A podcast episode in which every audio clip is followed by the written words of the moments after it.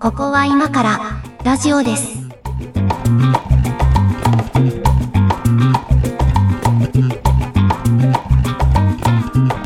ここは今からラジオですの時間です。お相手は上書きです。小屋敷です。今日もよろしくお願いします。はい、お願いします。いやーということで、えー今回のテーマは猫屋敷さんに選んでもらったやつですね。はい。ではお願いします。えー、クオリティオブライフを上げたい。QOL。いわゆる QOL ですね。はいはいはい。まあ QOL って一言で言ってもまあなんかいろんな切り口あるじゃないですか。まあ、いろいろです。な、そも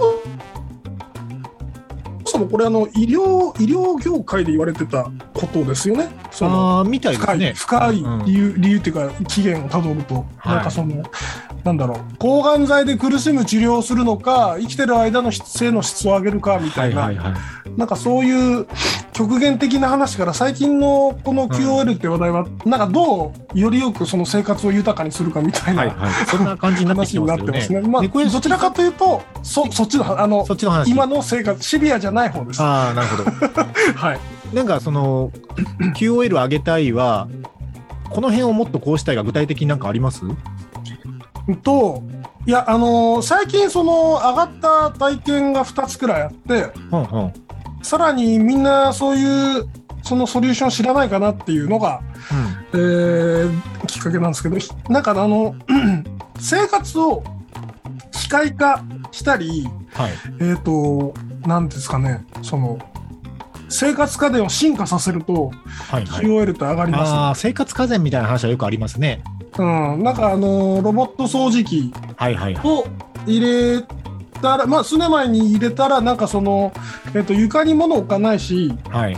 その、まず当然掃除の頻度もヘヘルシーで、うんうんその掃除の時間が他のことに当てられるみたいな、うん。とか、最近すごい思ったのが、あの、洗濯機はいはい。あるじゃないですか。うん洗濯機が僕ねもう78年使ってたなんかいわゆる普通のその、縦置きというかうん。普通の洗濯機まあノーマルなあの全自動洗濯機みたいな。そうそうそうそう、はいでなんかそのうふるさと納税でもらったタオルがはあのすげえ紐がいっぱい出てきてあ。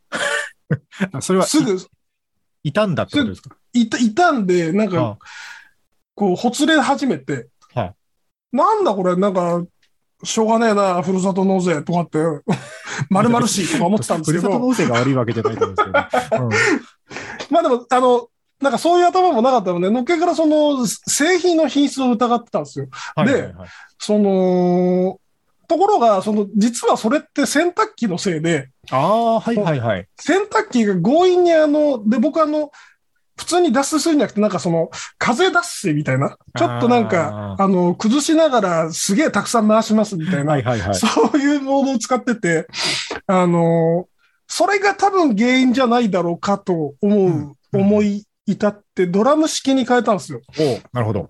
あの、アイリス大山さんの最安のドラム式があるんでアイリスすけど、大山は最近すごいいろんな製品出してますよね。なんか切そうなくて僕は大好きですい。や、大好きですよ。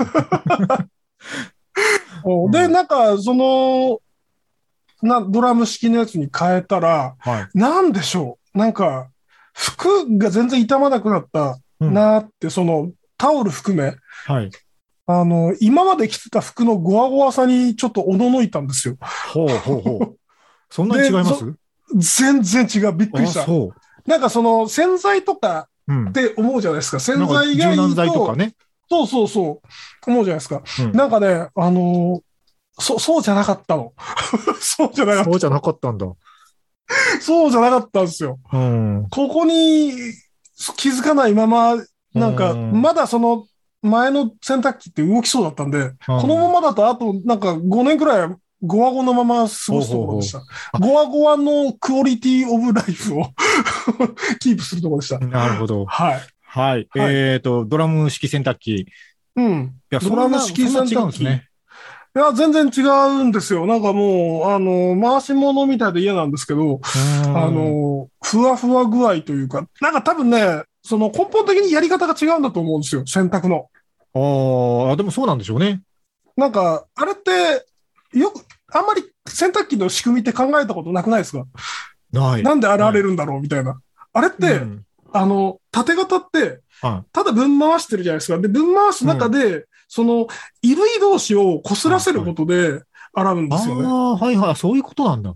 そう。で、うんドラム式って、なんか別にドラム式って全全部こう、ね水がなみなみになるわけじゃなくて、一部しか入らなくて、はい、なんか傾いてますもんね。傾いてるやつもある。で、うんその、一部しか水が入ってないところに、うん、なんてこと、ドラムを回して、上から洗濯物を叩きつけるんですよ。はあ、あそうなんだ。重力を使って、はいはいはい。そういうことしてるんですね。川、川に向かってこう、ビッシャンビッシャンってやってるような感じ。うんうん なんで、その、なんと、なんと、衣類の傷つき度合いが半分、その時点で半分。っああ、はいはいはい。ていう、ざっくりとそういうことらしいです。洗う方式が違うんですね。そう。なんか洗う、洗う、洗い概念が違うので。そりゃそうですよねっていう、ドラム式洗濯機が QOL を上げたっていう話。あげたっていう話ですね。なんかほら、あの、なんか Amazon で買ってよかったものリストみたいなブログとか定期的にあるじゃないですか。あ、ありますね。なんか QOL が上がったみたいな。定期的にチェックしてるんですけど、ああいうの。うん。だからそういうなんかこう、一個のもので、あ、生活の質上がったなって思えるっていうのは確かになんか、ね、うんと投資の効果としてはいいですよね。うん。なんか、うんやっぱり嫌で過ごす時間増えると、そこに目が行きがちですよね。うん。うんでね、あの、このテーマを最初に見たときに、あの、思いついた話、全然そっち系の話題じゃなくて、実は、はい。はいはい。QL という文字で、あの、最近結構身近な話があって、うんあの、それがね、歯医者に通ってるんですよ、最近。で、はい。もともとその歯医者が、歯医者という場所がすごい苦手で、俺も俺も。まあ、そんな好きな人はいないと思うんですけど、うんあのうん、多分人よりより嫌いだと思うんですよ、自分の感覚として。自負があるね。でできるだけ今まで避けてきたんですけど、人生において。はいはい。だけどまあね、こう、年も重ねてくるとやっぱ不具合も出てくるじゃないですか。うん。ね、まあうん時々言ってたりしてたんですけど、その、なんかね、ある年から、もうそうですね、数年前から、あの、顎関節症が出るようになって、顎関節症あ。顎の痛みですよ。はいはいはい。で、最初はなんか痛いなぐらいだったんですけど、なんかね、半年に一回ぐらいのペースでもう、口開かなくなるぐらいの痛みが出るわけですよ。ラジオの人なのに。そうそう まあ、喋りにも多少支障も出るし、その、うん何しろね、食べれなくなるんですよ。食べられなくなる。はいはい。まあ、うどんぐらいしか食べられなくなるんですよ。固形物が噛めないので。で、もうそれが、あの、まあ、最初はそれで、やっぱり歯医者さんかなと思って歯医者さん通ったりとかしてたんですけど、やっぱなかなかその根本的な解決には至らず、うん。あの、なんていうんですかね、なんか、ストレスをためないようにしてくださいとか言われるんだけど、いや、できるならやってるけどなと思いながら、治らなかったんです、なかなか。でもそれが、そんな、ちょ、顎関節症でストレスを食べないでくださいって言われると。あ、いや、まあ、そのいろいろ検査してくれるんですよ。その噛み合わせとか、で、マウスピース作ったりとかね、いろいろその治療法あるんですけど、なかなか治らなかった、自分の場合は。で、えっと、それがだんだんひどくなってきてるなっていう自覚があって、もうその、うんうん。痛くなるペースも頻度も上がってくるし、はいでこ、れ、結局痛み止めとかが出るんですよ。病院に行くと。うんで痛み止めを飲みながら、まあ、やり過ごしていって、まあ、1週間ぐらいすると腫れが引いてくるみたいな感じを繰り返してたんですけど、その、腫れが引くまでの時間も長長くなってきてるし、うんこれがずっと今後続くと思ったらしんどいなってずっと思ってて。うん。で、あの、そうねもう、なんとかならんかなと思って、あの、まあ、いろんな人に相談して、で、紹介してもらったその航空外科というか、まあ、歯医者さんであり航空外科であるクリニックみたいなところに行ったんですけど、そこの先生が、あの、すごいね、なんていうんですかね、あの、インフォームドコンセントをちゃんとやる先生というか、おー、いい先生や。めめっちゃ説明に時間かけるんですよ。はいはいはいはい。なんかいろいろその、まあ基本的な虫歯治療とかもやりながら、あの、なんかね、いと途中に一回、あの、説明する回が入るんですよ。一切口の中何の治療もしないでそ口の中は触らなへーくて、そのなんかカウンセリング室みたいな部屋があって、そこで先生がいろんな資料とか、あの、写真とか見せながら、まあ、小一時間ぐらいに説明してくれるんですよ。へえ。なんか、まあ、多分普段からそういうことされてるからだと思うんだけど、なんかパワーポイント資料が作ってあって、プレゼンされるんだ。で、まあ、1時間ぐらいプレゼンされるわけですよ。で、あの、まあ、それはね、そういう方針の病院が合う人合わない人いると思うんだけど、うんうん。自分的にはそれすごいなんかマッチしたというか、こうストンと理解できたので、うん。あもうもうこの先生にお世話になろうと思って今通ってるんですけど、うん。でそこで教えてもらったのが、そのし歯科治療っていうのは、その、うん。えっ、と、もう日本で言うと何十年も進歩してないんだと。で、えっと、30年ぐらい前っていうのかな。ちょっとそこの数字あやふやなんですけど、何十年か前は、その世界的に、えっと、80代で自分の歯が残ってる残存率っていうのがあんまり差がなかったと、先進国の中では。うんうん。まあ、だから半分ぐらいとかですかね。えっと、人間の歯は28本あるんですけど、28本のうち80代で何本自分の歯で残ってるかというのは、数十年前まではほぼ先進国の中で差がなかったんだけど、うん、えっと、ここ数十年の間、まあ、例えばアメリカとか、まあ、ヨーロッパ各国とか比較すると、あの、ほぼ残せるってことになってると。ああ、自分の歯が。まあ80代でも。そうそう。だから、そのもう今、その歯科治療界の常識では、まあそんな言い方はしてなかったかもしれないですけど、あの、まあ、技術的には、その、加齢によって歯が失われるっていうことは、ほぼないっていうところまで来てるんだと。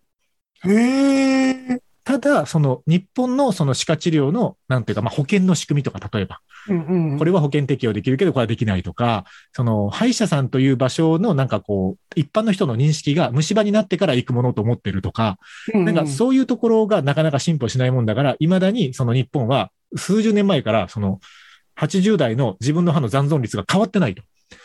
うーん。でもそれは残せるんだよっていう話から始まって、まず、そもそもが。こっちは学官接触で言ってるんですけど、歯は残せるぞっていう話から始まって、で、えっと、関係なさそうだね。で、さん40代ですよね、と40代ですと。で、あの、日本人の男性の、成人男性、平均寿命をか考えたら大体折り返し地点ぐらいにいらっしゃいますよね、と。まあ確かにそうですね、と。で、あのここから、じゃあ、あと30年、40年、えっ、と、好きなものを自分の歯で食べられるか食べられないかっていうのは何に影響するか。これは QOL ですと。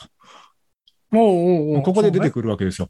で自分の歯が失われていってるってことは、その歯だけじゃなくて歯茎とか歯周病とかいろんなところに不具合が出てきてるから、多分他の疾患も併発していきますよと。うんうんうん。まあ人によっては糖尿病とかなる人もいると。でそうするともうどんどん食べられるものがなくなっていって、最後はもう流動食か、うん。な細切れのうどんか。なんかそういうもので、あの、うん生きなきゃいけない期間が、下手したら5年とか10年とかあると。うんうん。あと30年だかうん40年かのうちの。どうですかねって言われて。ねえ、どうですかねって言われても、先生どうしたらいいですかってなって。そうね。そうそうね。で、まあ結果、まあいろいろし、じゃあ検査しましょうと。で、上垣さんの場合は歯がこういう状況ですと。で、結構、歯周病も実は結果あって、で、あの、の、親知らずが悪さしてるっていう話になって、うんうん。4本とも残ってたんですけど、とにかくその歯医者嫌いで、もう抜きたくないから、うんあの、抜歯をちらつかせるともう行きたくないわけですよ。その話が出てきそうになった時点でもうちょっと嫌だなってなるぐらいだったんですけど、はいはいはい。もう今回初めて、その、もう親知らずはとにかくこれ4本とも抜いた方がいいと。どんどん歯並びが悪くなって、噛み合わせが悪くなるから、それがあの、顎関節にも悪影響を及ぼしてますって言われて、もうこの先生の言う通りにしようと思ったので、もう分かりましたっつって、もう抜く決心をしたわけですよ。親知らず。はい。親知らず。で、えっと、はあ4本全部抜くんですけど、これから。で、今1本抜いたんですよ。もう一本抜いたの。1本抜いたんですよ。でもまあまあ、あのーいろいろ大変でしたけど、なんかね、これも多分、こう、多分にプラシーボ効果もあると思うんですけど、うんあ、の、その、一番こう押してるやつ、奥歯を押してて歯並びを狂わせてると言ってるやつを一個取ったことで、なんかね、ちょっとスッキリしてるんですよ。なんか、顎関節周りというか、こう口の中が。顎関節周り。うんなんかこう噛み合わせすっきりしないというか、顎ガチャガチャしてんなとか、うなんか口の周り気持ち悪かったのが、ちょっとね、あの、軽くなった気がするし。まあ毎日マウスピースつけて寝てるんですけど、そのう、んうん。歯の顎の位置をきれいにするために、なんかそれもあると思うんですけど、なんかね、あの、明らかに QOL 上がってるんですよ。へえ。そう。で、まあこれまだちょっと治療は長期間かかるので、歯を全部抜いて、で、その崩れてる歯並びをちょっとこう矯正をかけていく治療とかやると、なんだかんだで5年ぐらいかかると。うんううんん、だうん。からまあ結構な期間と費用がかかるんですけど、もういいやと思って。だってあと40年と思った時に、わかんないですけど、その何歳で死ぬか。40年のうち5年かけて、あと35年が健やかに物が食えるんだったら、やっぱ食べたいと思って、そうね。歯医者行った方がいいですよ。そうね。そうだね。牛タン食べれなくなっちゃうとかね。でもそういうことですよね。そういうことですよ。そうだね。なんか、ね、我々もうそんな年齢じゃないですか。あといやもう100年はないですから、どう、どう頑張っても。100年はないですね。頑張っ100て、頑張って50年ですよ。でも100年を見据えるとですよ。うん。仮に。その、なんだろう。僕、目もあんま良くないですけど、はいはい。だ目を義眼化するというか、はあ、はあはあ、あの、なん、なんだろうね。あの、改造人間みたいになっていく未来がちょっと僕見えてるんですけど、はいはいはい。センサー類が発達すると、えっ、と、その電気信号を脳に何かしらの方法で入れれれば見えるじゃんみたいなことにならないかなと思ってて、ああ、でもそういう研究はされてんじゃないですか？当然どこかでされていると思っていて、それがまあ、なんだろう、生きてるうちに来るんだったら僕は率先してやりたいなと思ってるんですけど、ああ、確かに、それも、なんか、ある、ある意味 QOL あ、まあでもそうですよね。うん、ねだと思います。でも、食べることって、うん。結構その、代替できないというか、じゃあエネルギーをなんかドロッとしたあの茶色の液体を飲むことで完全にそのあなたの一日のエネルギーが確保できますと言われても、そこにその、なんていうか、 joy、楽しみを見出せてないので。辛いだろうなと思ってて、そう、そういう方向には、そのなんか、なんていうかな、進化したくないんですよ。そこは、確かに。今の、今のその形式をキープしたいなと思って、確かに歯医者大事だな、みたいな。もうだ全然関係ないというか方向性の全く違う話を一個掘り込んでいいですか？はい。あの、今の話を聞いてて思ったんですけど、その、エンターテインメント、た楽しみとしての食事は確かに代替できないので、んまあだからこそ自分の歯で食べたいと思って今歯科治療をやってるんですけど、その、日常の食事って、その、腹減るじゃないですか。うん。がなんか食べるじゃないですか。だけど、そのもう、こう、前も多分こんな話したと思うんですけど、仕事してる時とかのその集中モードを作ることが結構自分の場合は、あの、時間かかる人なので、なんかね、中断したくないわけですよ、飯とかで。うん。そのタイミングによっては。はいはい。でも腹減ってるとね、効率も落ちてくるし、なんかイライラもするし、なんか食べたりするじゃないですか。でもそういう時に食べるものってもう適当なものを食べるから、その栄養バランスとかも考えられてない、なんか塩分多めみたいな、なんかそういう食事をもう仕方なく取ってしまってるとかは、すごい、こう QOL を逆方向に押し下げてると思うので、うん。そういう意味で言うともう、その、なんか茶色の液体で、とにかくこれを瓶開けて飲んだら、あの、バランス取れてて1日分の栄養が摂取できますとかっていうのがあれば、それはそれで欲しい。カロリーメイト的な何か？ああ、そうそうそうそう。自分の性格としてはそれはあったら多分使うだろうなって思いました。今聞いてて。使い分けがあるんですね。だかなんからその、エンエンタメとしての食事じゃなくて、うんうんうんあの、ちゃんと体を健康に保ちつつ、でもその食事に気を取られないで済む時間を確保するための QOL を上げるツールとしてはあったらいいなと思いますけどね。なんかね、あれですね、その、食事に対する、うん。あのーな、なんていうか、執着が僕多分強くて、はいはいはい。あのーなんかそこのエンタメを少しでも確保したいんでしょうね。だからその方向で言うと、えっと、忙しい時にも食べられる何かを、えっと、あらかじめ準備しておくみたいな方向に行きがちですね。例えば、それこそアイリス大山さんで買った、あの、えっと、低温調理器。ああ、低温調理器ね、流行ったんですようんね。低温調理器をこの間買って、はいいろんなものを低温調理してるんですけど、うんうんあの、鶏とか豚とかの肉をうん低温調理してなんか取っとくと、なんかスライスして挟むだけでは結構美味しくなるんですよね。なんかもう、それだけでいいやって感じになっちゃうので、えっ、と、その手手軽な？手軽な食事という意味ではそういう方向に行きそあなるほどね。うんそうか、手軽な食事でも、一応なんかその、食べて美味しいう。好、きなもの。好きなものを食べたいっていうことか。うんうんうんそれはわかりますね。食事に対する執着で言うとね、僕あの、なんか、こういう価値観ってあんまり表に出しすぎると喧嘩になることも分かってるんで、あんまり人前で言わないようにしてるんですけど、あの。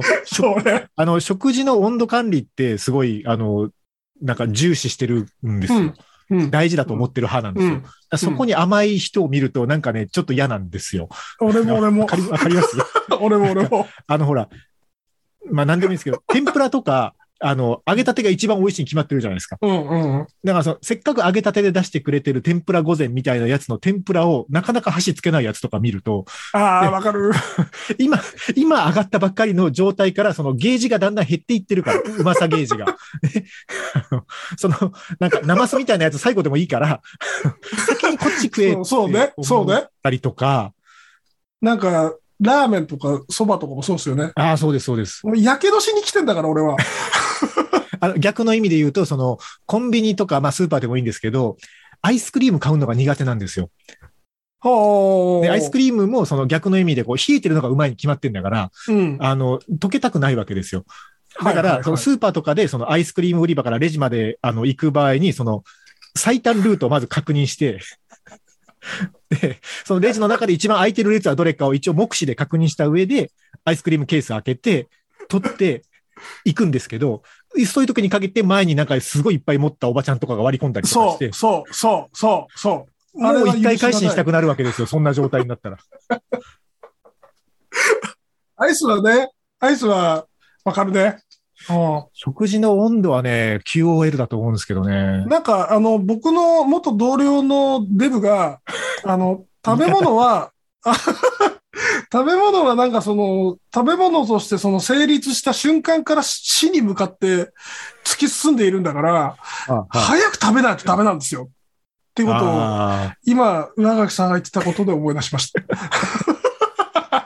やっぱね、あの、食事に対するこだわりが強いですかね、そういう方はね。いや、執執着が強い。執着がね。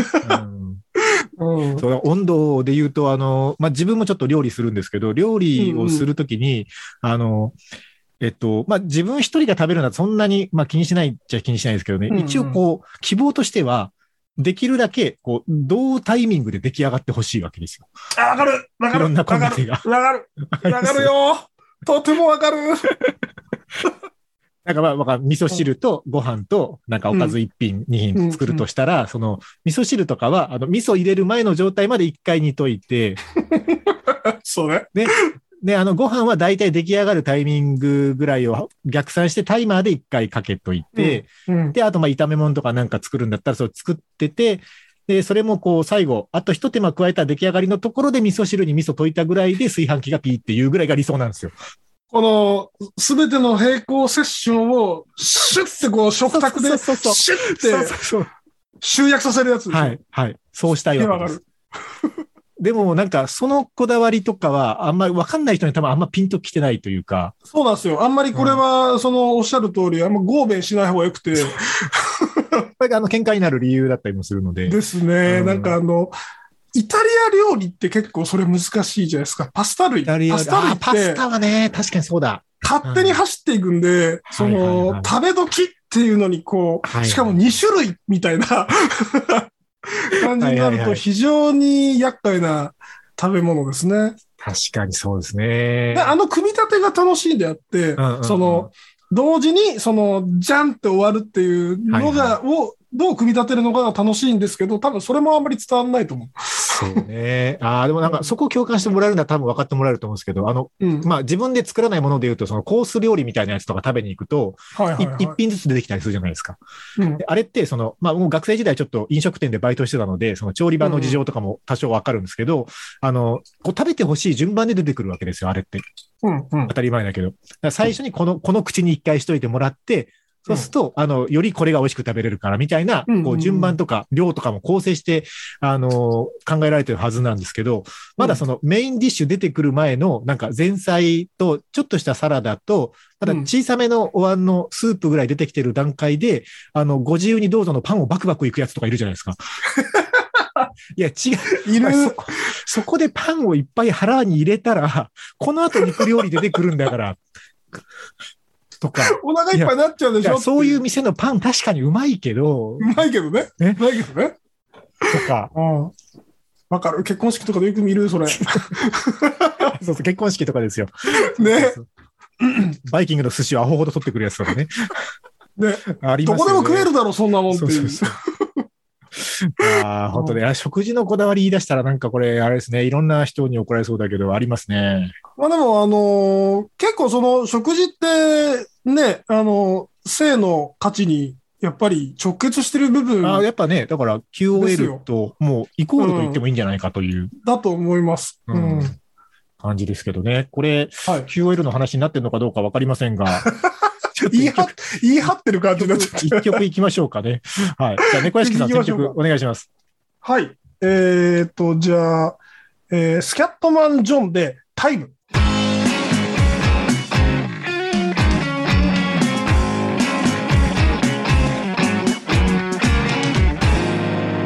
ここは今からラジオです。えースキャットマン・ジョン懐かしいですね。スキャットマン・ジョンさんね、僕大好きなんですけど、あのー最近までこの人40代で僕デビューしたと思ってたけど、実は52歳とかでデビューしてて、ええそうなんだ。で、この人活動期間5年くらいしかないんですよ。その、えっと、日本でいわゆるその、スキャットマン・ジョン的な活動っていうのがはいはい。5年くらいしかなくて、それまでも、なんかその、あの人だから、喫音症はいの、はい。あの、持病を持ってて、うんで、それと戦った人生だったんですよね。へえ。スキャットマンのあの有名な曲ってあれ、あの、お俺登っちゃうんだぜみたいな、あの、歌詞なんですよ。はあ、そういう意味なんだ。そういう歌詞なんですよ。で、奥さんが、なんかその、なんだろう、その自分の、その症状がすごいスキャットマン・ジョンは恥ずかしくて、はいはい。あんまり人前に出たくないなと思ってたんだけど、うん奥さんがなんかそういうのをまるっと歌詞にしてみて歌ってみたらみたいなこと言って、えー、あ、いい話。は、跳ねたんですよ。すごい、ああの、ストーリーのある人なんで、よくぜひこれ、これはあの、あ。皆さん知ってほしいなっていう。ただの面白いおじさんじゃなかったんですね。そうなんですよ。で、なんかすごいね、真摯な人だったらしいですよ。ああ、いや、いい話。結構なんかね、そういう、ちょっと、たまたまですけど、ね、QOL の話にも関係なく、うんもしますいや、けど、ね。本当に本当に、と思ってう、んと思っての選と思っての。選曲ですか。う んさすが猫屋敷さん。いはい。や、でもなんかね、あの、猫屋敷さんとちょっと通じるところ一個見つけた感があるのは、やっぱ食事の話ですね。うん。うん。ねなんか、そういうところの価値観結構、なんか大事というか、あの、合致しないと結構すれ違うこと多いなと思うんですけど、そうですね。食事の、うんなんていうんですかね、あの、残す残さないとかもあるじゃないですか。はいはいはいはいはいはい。まあ、国によってはそのちょっと出されたものを少し残すのがもうお腹いっぱいですっていうおもてなしに対する感謝を示すみたいなカルチャーの国もあるじゃないですか。うん。熊本県そうじゃあ、ない？熊本県そうなんですか？それは知らないですけど。え都道府県ではあるんですか？そういうの。あるあるあるある。県でもあります、多分。ああ、そうなんですね。えーうんまあでも、まあなんかこう、まあ、鹿児島で生まれ育ってると、まあ農業圏だからってこともあると思うんですけど、やっぱこう、うん他のものよりもより米を残すことには抵抗があるというか、ありますね。んありますね。うん。米粒は最後まで食えって思いますけどね。おじいちゃんが作ってたとか、そういう人もやっぱ多いと思うので、うん。なんか米買ったことないんですよ、僕昔。ああ、そうあ作ってたってことですか？ずっとあの、おじいちゃんとこから送られてきてて、ええそれで残すのはありえない。そうですよね。育ってきてるから、うん米が好きすぎて、で、それが、現在は、もう今はおじいちゃん作ってないんで買ってるんですけど、あの、米への執着だけが残ってしまって、米を、米をいかにうまく食うかっていうのが僕の中で結構食事にはいなってる。はいいはい。あのりますねそれで言うとね、あの、僕もその都会で働いてた時代があるんですけど、まあ、米を送ってもらったんですよ、田舎から。うんうんで、まあ、米があってよかったなと思うんですけど、結構これ、都会でずっと、あの、生き続けることに対しては、ちょっと嫌だなと思ったことの理由の一つが、あの、うん。コイン精米機がない。まあ、ないね。身近なところそう。まあ、な、ないね。ない、ないです。に。でもほら、あの、もみの状態って、うんえっ、と、コイン精米機に入れて、精米して、すぐ炊くのが一番うまいじゃないですか。そうね。米、米の。新米というやつですね。そうそうそう。食べ方として。うんうんうんそれをどうにかしようと思うと、もうなんか家庭用精米機とか買うしかないわけですよ。それはちょっとなんか違うなと思って。それは違うね。それは違うね。そう。だから、確かに精米機って、精米機ってあれはないですね。うん。でもほら、なんかあのーまあ、何にこだわりを持つかは人それぞれですけど、コーヒー好きな人とかって最後もう自家焙煎に行くじゃないですか。うん。生豆で買ってきて、うんしかも自分の好きなブレンドにして、自分の好きな焙煎具合にもう自宅でやるみたいな、うんうんロースター買ってやる人いるじゃないですか。とかと一緒で、困った、困った人だよね。いやいや、別にいいと思いますよ。そそれはそれで素敵な趣味だと思うけど、あの、でも、だから同じぐらい、その、じゃあ米にこだわりを持とうと思うとどこに行くかっていうと、やっぱもみで買って、うん。食べる分だけ精米するが多分一番うまく食べられるはずなんですよ。だし実際結構、最終的にはうん結構鹿児島で暮らしてるともうそれに近い食べ方ができるのでそうしちゃうんですけど。なんか、不思議と、そうね、鹿児島にいたらそうなっちゃうから、あんまりそこにありがたみを感じないけど、うん都会でやると逆に、なんかその、米を、そうやって、まあ、もみから今引いてきたんで、はい。あの、ちょっと塩だけで食べてくださいみたいな、あああ 逆に。炊く前に、炊く前に塩だけでちょっと言ってみてくださいみたいなことを言われそうじゃない？いやいや、うまいでしょうけど。うまいでしょうけどもよ。うん。いや、だからだいぶそういう意味では、こう、同じ日本国内でも、なんていうんですかね、その、かん食に対して感じてるクオリティが違うんだろうなと思うんですよねう。ん。うんまあ、根っからの都市生活者みたいな人は、とは全然違うかなと思いますし、多分ね、東京で生まれ育ったらこういう価値観にはなってないですからね。絶対ならないですよね。うん。うん、それこそなんか、そのね、目の前で、なんか、精米してくれんだよみたいなことをありがたがっあていうタイプになっちゃうんじゃないですか。なんかその、そこに価値を、そこにエンタメ性と価値を見出ーすみたいな。はいはいはい。あでもあの、えーっとね、都会から移り住んだ知り合いは、あの、鹿児島のそのコイン精米機はすごいエンターテインメントだって知ってましたよ。あと面白いもんあれ見てて、田舎者でも面白いもん。もみで買ってきてあ、買ってきたりもらったりして、もみを自分でコインで精米して食べる分だけっていうこと自体がもうエンタメだって言ってましたけどね。ね。あの独特の香りとかね。あの、もみ殻のね、香りがもみ殻の。しますもんね。ううん。そうか。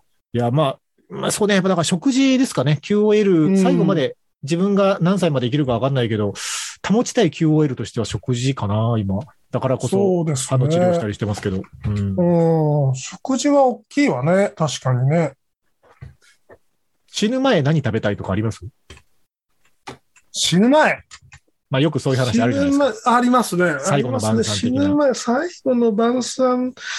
そうだなカレーライスかな？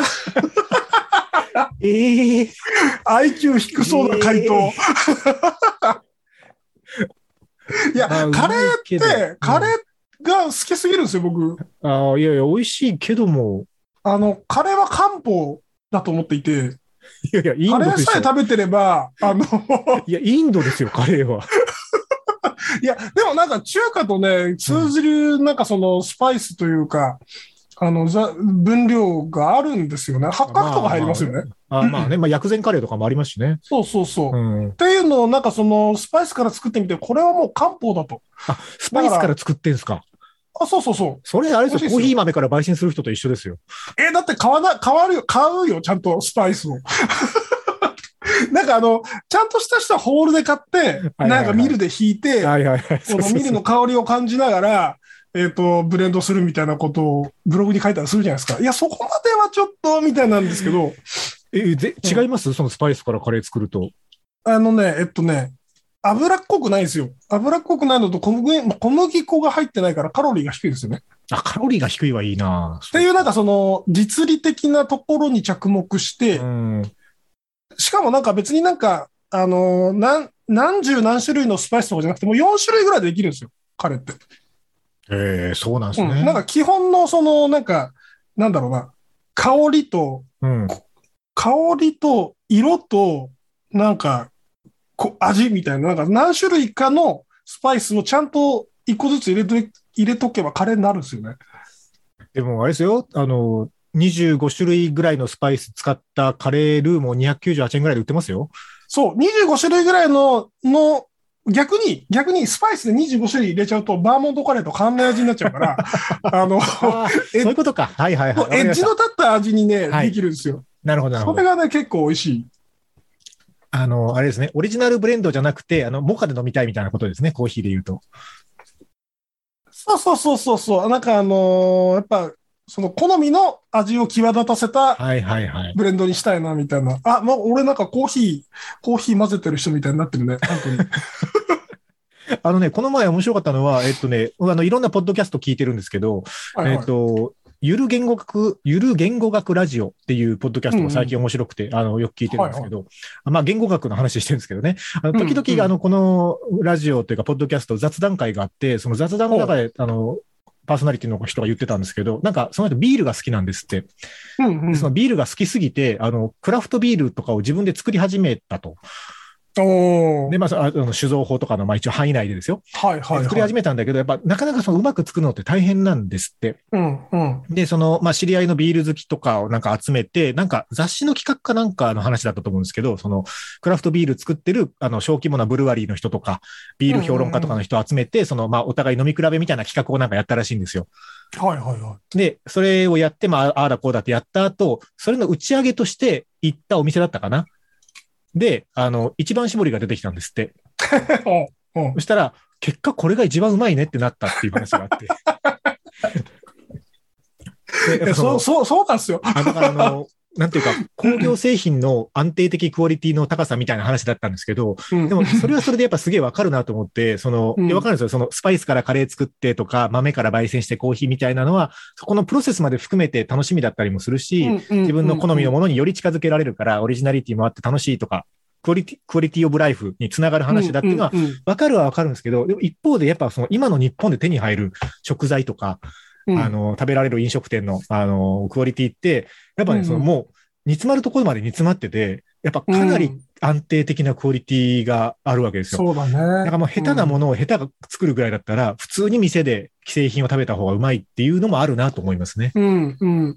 ただなんかその自分で作ったっていうストーリーと食べてる感じですね。うん、そうそう、そうですね。うん。なんかあの漫画、なんかよくツイッターで流れてくる漫画で、ラーメンは情報を食ってるんだっていう一コマがあるじゃないですか。ね、あの、ラーメンはいろいろね、あの、宗教戦争みたいになるんで、あありますからね突っ込むとあれなんですけど、まあでも、ありますね。はいなので、ラーメンは情報を食ってるんだすごい正しくて、はい。人間結構情報を食ってるなっていう。ああ、情報食ってるはありますね。お店の、なんかその、店員のその対応であるとか、うん。叙々苑がなぜ高いかって店員がちゃんとしてるからとか、はいはい、はい。なんかそういうのって情報を食ってるよねって思うんですよね。なんかそあのの物理的な栄養の摂取ではなくて。はいはいはい。えっと、これもツイッターだったかな？もうね、4、5年前だと思うんですけど、ツイッターでバズってたのが、えっと、お惣菜屋の親父さんが、うんあの、なかなかそのお惣菜の売り上げ、客単価が上がらんとうんうん。いうので、もうちょっとあの、あと100円、200円客単価上げたいんだけど、お惣菜のっていうので、あの、えっと、〇〇女子大学のアルバイトのなんとかちゃんが心を込めて握りましたっておにぎりを出したら、それがバカ売れしたっていうでしょうね。あの話がバズってましたけど。でもほら、もうそんなんもう実際そのおっさんが握ってるかもしれないじゃないですか。なんかね、それ食べるブルセラですよね、それ。久しぶりに聞いたその単語。でブルセラってそういう売り方をしてたわけじゃないですか。ああ、まあまあそうですけどね。うん。でも、いや、まあでも今時お惣菜屋さんも手袋ぐらいするでしょ。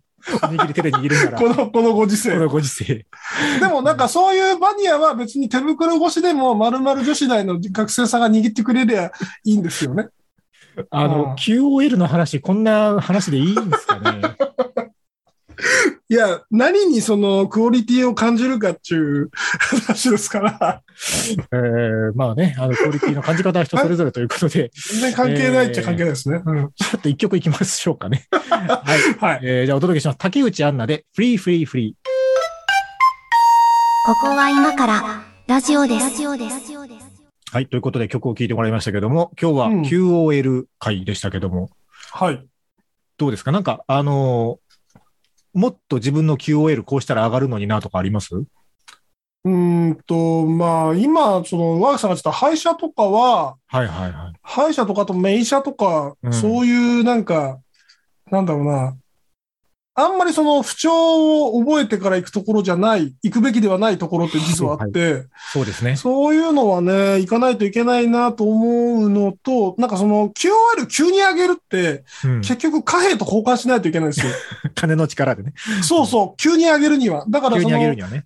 自分で、なんかこう、例えば料理を、あの、覚えてはい。やるとか、そういうその時間のかかる系のこととかは、まあ、なんか常々やんねえとなっていううん。感じでした。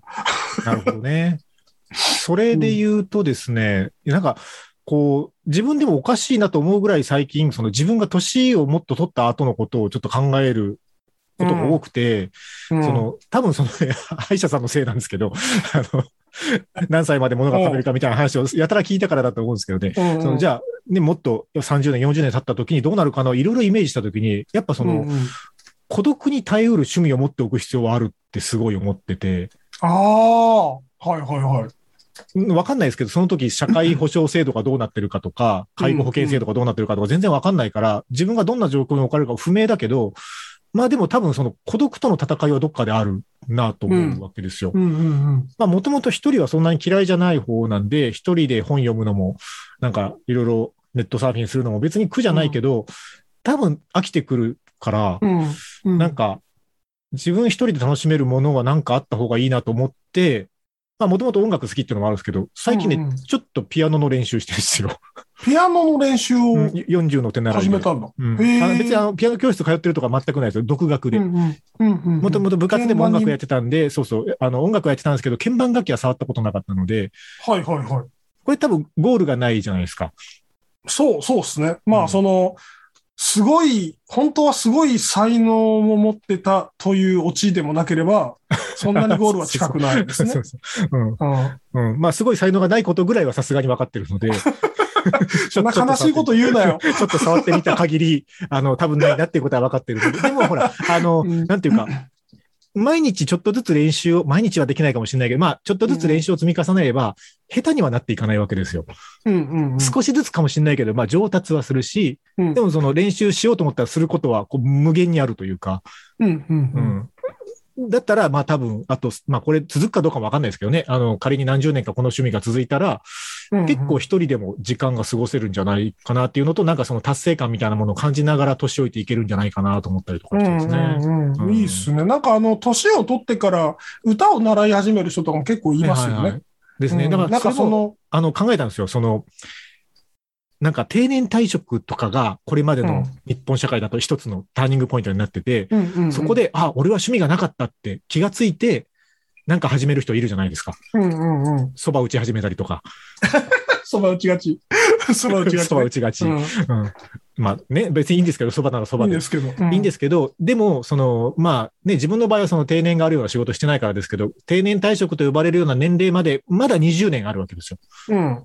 このタイミングからやっといた方が、そこを挟んで、さらにその後の20年までの40年が QOL 上がるんじゃないかと思って、うんうんうん。早すぎることはないんじゃないかなってちょっと今思ってるんですよね。確かに。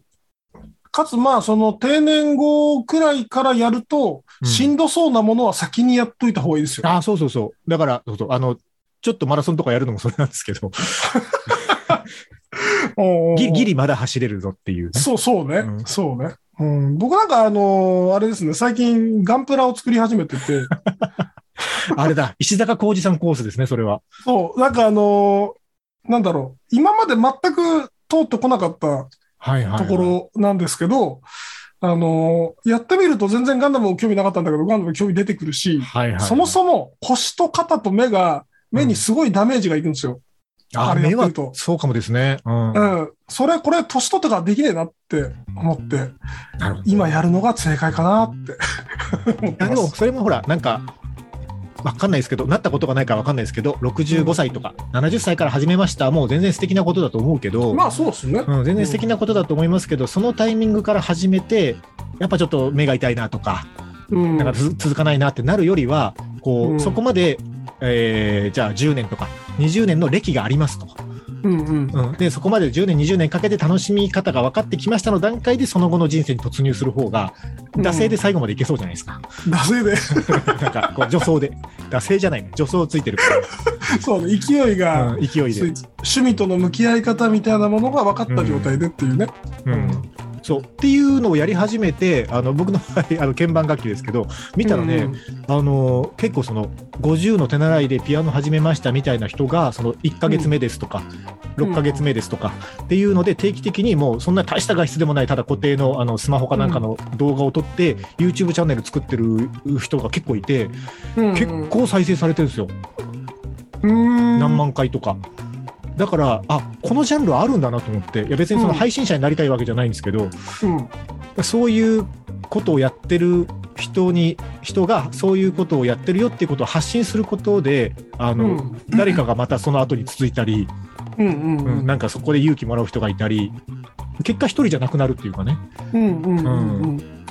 なんかあのちょ若干話変わるんですけど、作業中配信界隈ってあるじゃないですか。はいはいはい。なんかそういうサービスも最近できましたよね。そうそうそうそう。あの、ケンスーさんがやってるのかなあ、ケースなんかそういう、はいはいそういうサービスもあったりして、多分なんか人の作業を見たりしたい人が一定数世の中にはうんいるんですよね。うん、そうだから演奏動画とかって上手な人しか上げちゃいけないかと思ってたけど、とか、なんか際どい服装でおっぱいが出そうな人がやるものだと僕は思ってたんですけど、別に和垣さんがやってもいいんじゃないですか。特定の配信者がすごい思い浮かびますけど、それは。パンいいかパンさんとわからないかですすよね。えパンさんとかですよね。ええええはい。えーそうそう。うんまあね、なんか QOL ってそういうことのような気もしていたという話でした。はい。はい。はい。えーラジオを聴きの皆さんも健やかに過ごしましょ そんなオチなの？う。わかんないけど。はいまあ、いつも通り結論があったのかななかったのかわかんないですけど、えーはい今回のテーマ QOL でした。えー猫屋敷さん、今日はありがとうございました。ありがとうございました。また次回もお聞きください。では、さようなら。さよなら。